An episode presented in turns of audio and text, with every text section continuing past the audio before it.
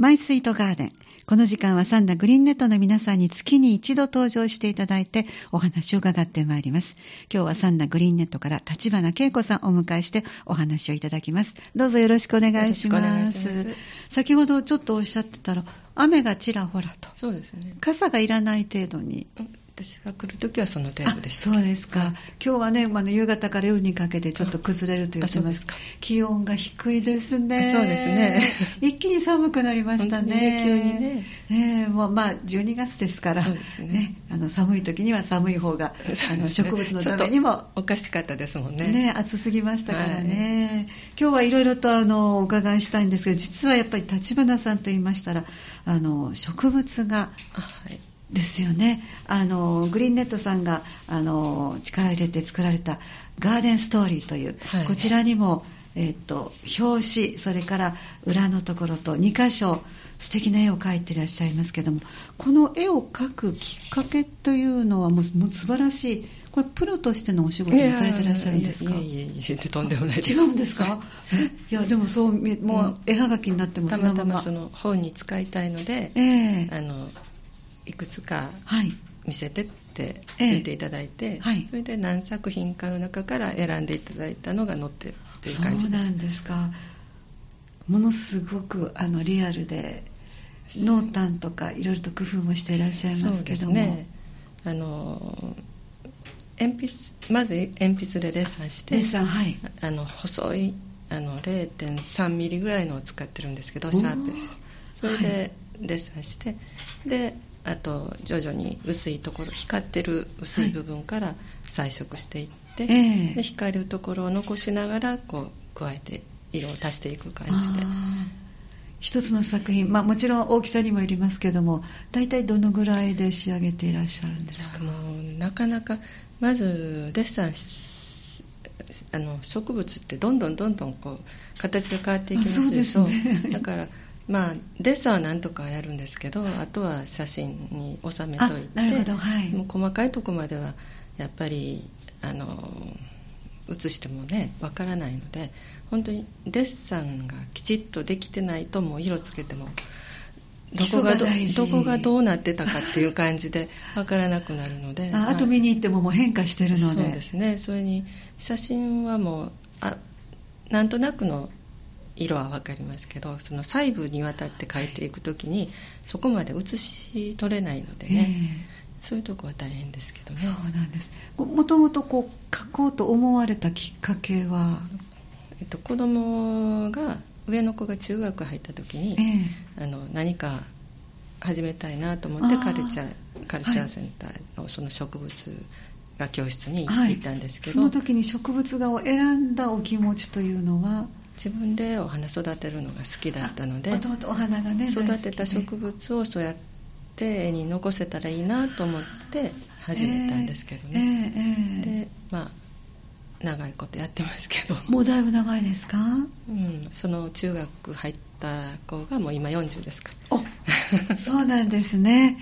その間あの集中された時期もあり。そうですね。40代は頑張ってましたけどはいでもう十何年そのせ教室に通っえてもういいかなとか思って、ええちょっと他のことしたいなとか思って、えでまあ教室は辞めたんですけど、はい。同時期に辞めたお友達が3人ほどいまして、はい。で今はまあお一人亡くなられたので2人であの時々月1回かうん。2ヶ月に1え回え会って、はい。で絵絵を描いてるんですけど。あやはり描いていらっしゃる、はい。ずっと植物に的を絞って。そうですね。だからそのこう想像したような絵は描けないんですけどね、あはい。見てそのまま描くっていうのならなんとかなる感じ。小学校で言ってた写生ですかね。そうですね。あーはい、うん。でもそれもまた難しそうですもんね。先ほどおっしゃったように。そうですね。細かい部分っていうのが。もうだんだん目がね 見えな細かいところが見見えなくなってきたので もう最近あんまり、えー。あの熱心には描いてないんですけど、うん。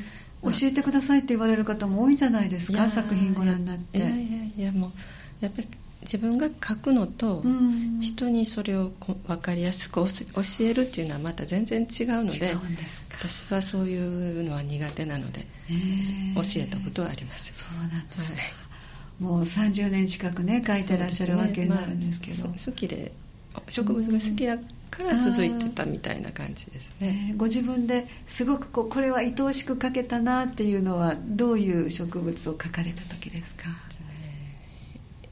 一番よく描けたなっうん、て思ったのはアカンサス・モリスを描いた時なんですけど。というのはどういう植物ですか？アカンサスモリス。ごめんなさい。何も私わからないので。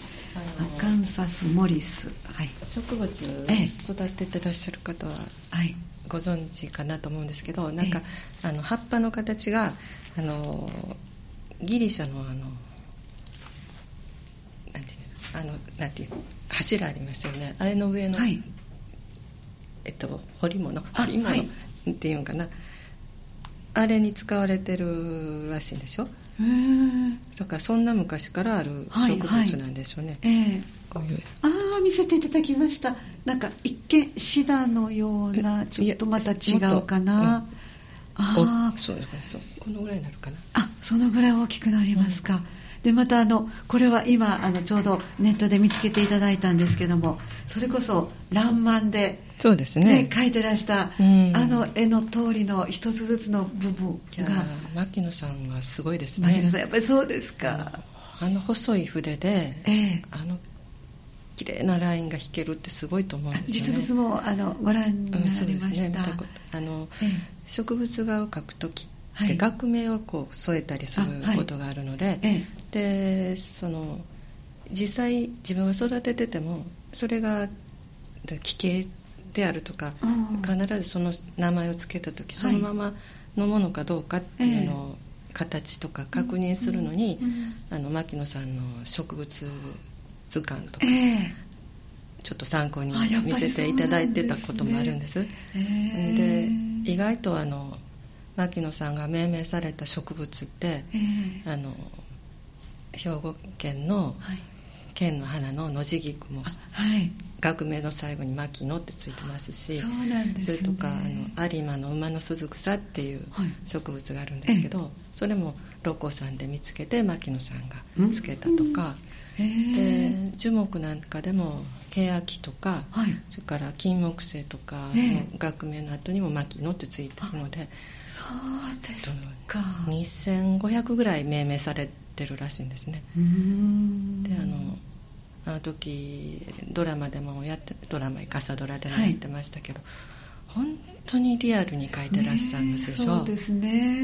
まあそこまでは絶対無理ですよね、うんでも私たちがわ細かいなんて言ってこう見てる以上に実際に、うん。あの描いてらっしゃるからその凄さというのはそうですね。実感してらっしゃるでしょうね、うん。あの桜の絵なんかも出てましたけどね。したはい。いや桜もトライしたことあるんですけど、えいやちょっと もうちょっと二度とやるまいと思いました。そうなんですか。根気のいる本当にすごい集中してやらなきゃいけない、であの、えーあのめしべとおしべとあはいはい。でももう花のそのおしべの部分なんてもうすごく細いじゃないですか。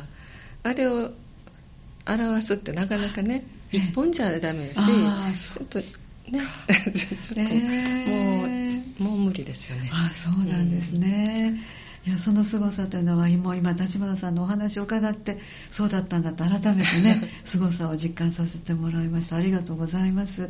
まだまだこれからも書いていかれるんですよねうんまあどうなるかわからないですけどね、えーまあ、そのお時間がすごく楽しいというかお好きで。うんもう最近はその、うん。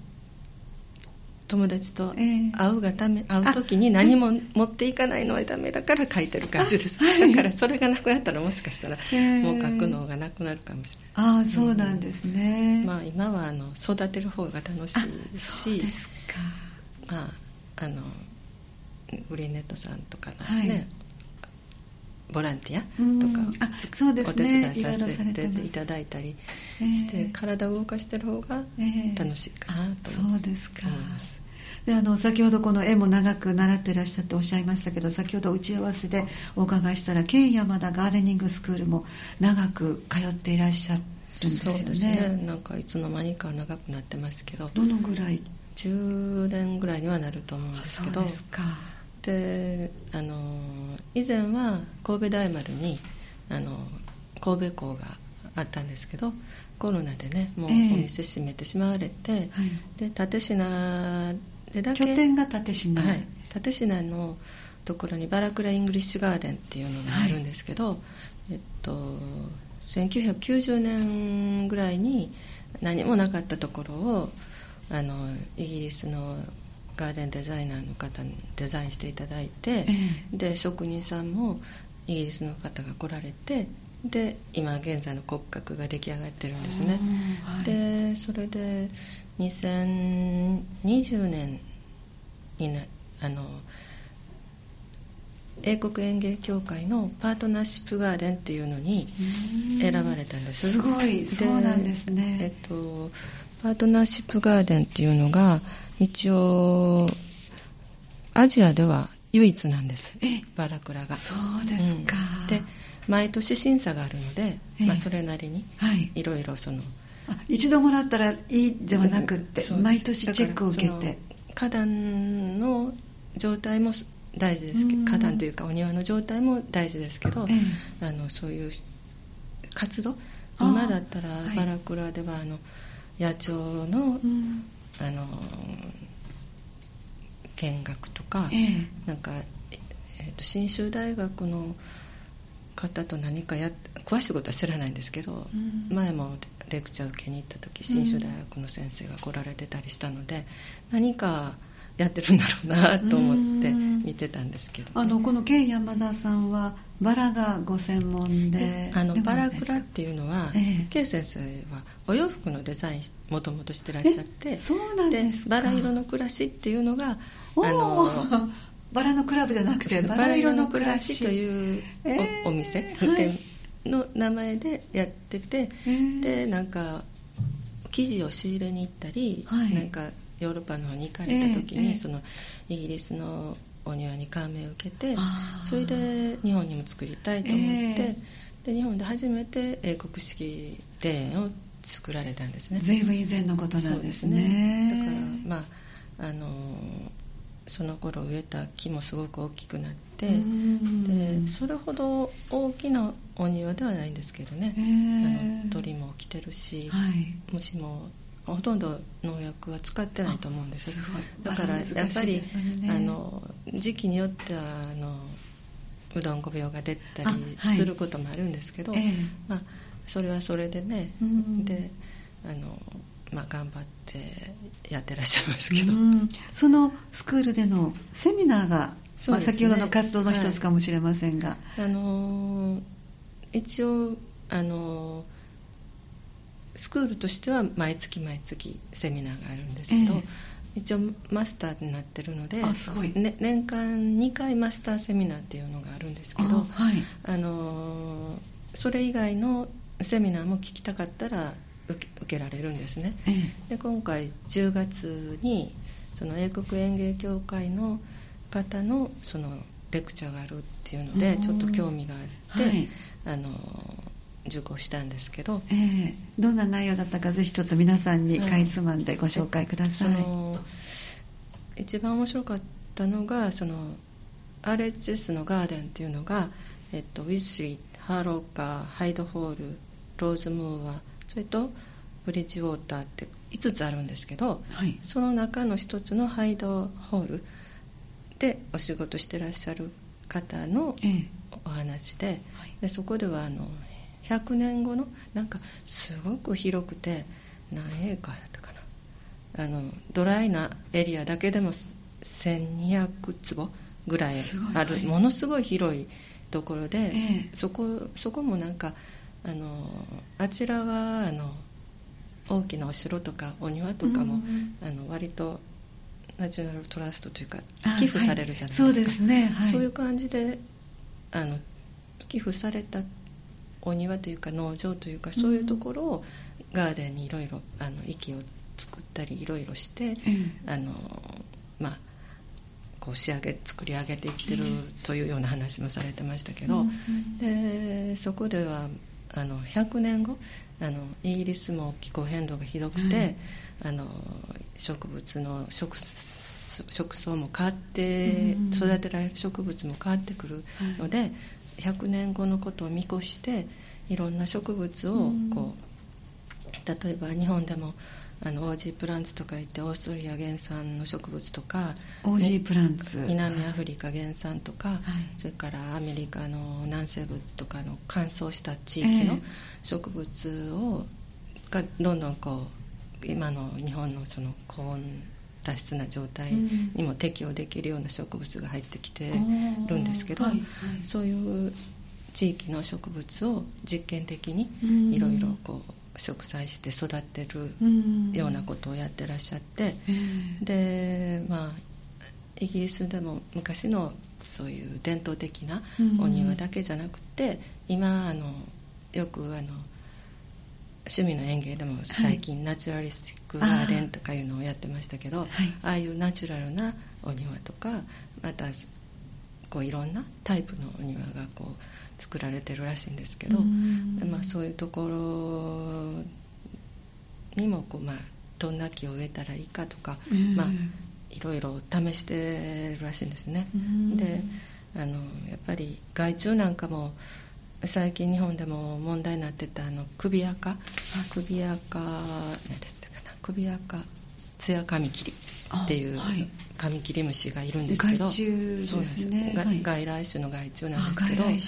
あの梅とかええ。桜とか桃とかああいうバラ科の樹木についてはい。あの幹を幼虫が幹を食い荒らすんですね、うん。あのか成虫がはい。あの卵を産んで,、ええ。で幹の中ので2年ぐらいかかるのかな。成虫になるのその間そこの幹の中の大事なところを食べてしまうので養しっかりとってしまうんですそねれで空洞みたいになっていくのでそれですごい被害が出てるみたいなんですけど、うん。まあ、そんな感じで今までいなかった害虫がうん。この気温の変動ではい。入ってきて、いうね、そういうこともあるのでうん。で、まあ、そんなこともいろいろまあうん。考えてやってらっしゃるみたいなんですけどうね。ん。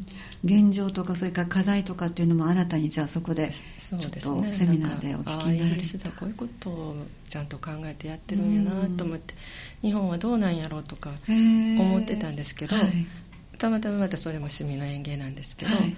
あの東京の立川にある昭和記念公園っていうところがもともとあの立米軍の立川基地だったのがこう日本に返されて、あはい。その後その基地だから何もなかったところをい。ろいろあの植栽や何やいろいろして、はい。であのなんていうんですかねその頃着工当時77ぐらいだった昆虫がええ。1000種類ぐらいに増えたりすごいでこう移植とか植物も700数種類にこう増えていっててであそこも4つぐらいのエリアがあったと思うんですけど、はい。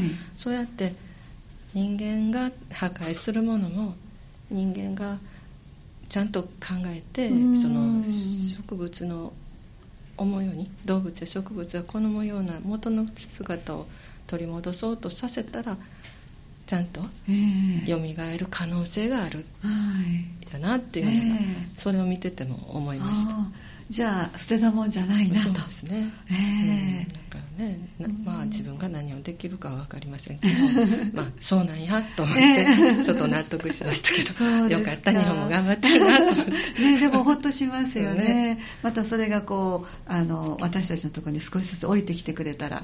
意識もね高まりますしうんそうね,、あ素敵なセミナーを受けてこられたんですね。これは直接行かれたんではなくて。えそうですね。あのコロナの後、はい。あのいコロナ前はうん。直接そのイギリスからまあすごい先生方が、ええ。いろんなインチボールドガーデンスクールとかそれからピーター・ビールズのローズバラのはい。ナーセリーの方とか、うん。それから文化勲章をもらわれた方とか、まあ、あのコッツウォルズで鉢を作ってらっしゃる方とか、まあ、割とイギリスでは有名な方が来られて、はい。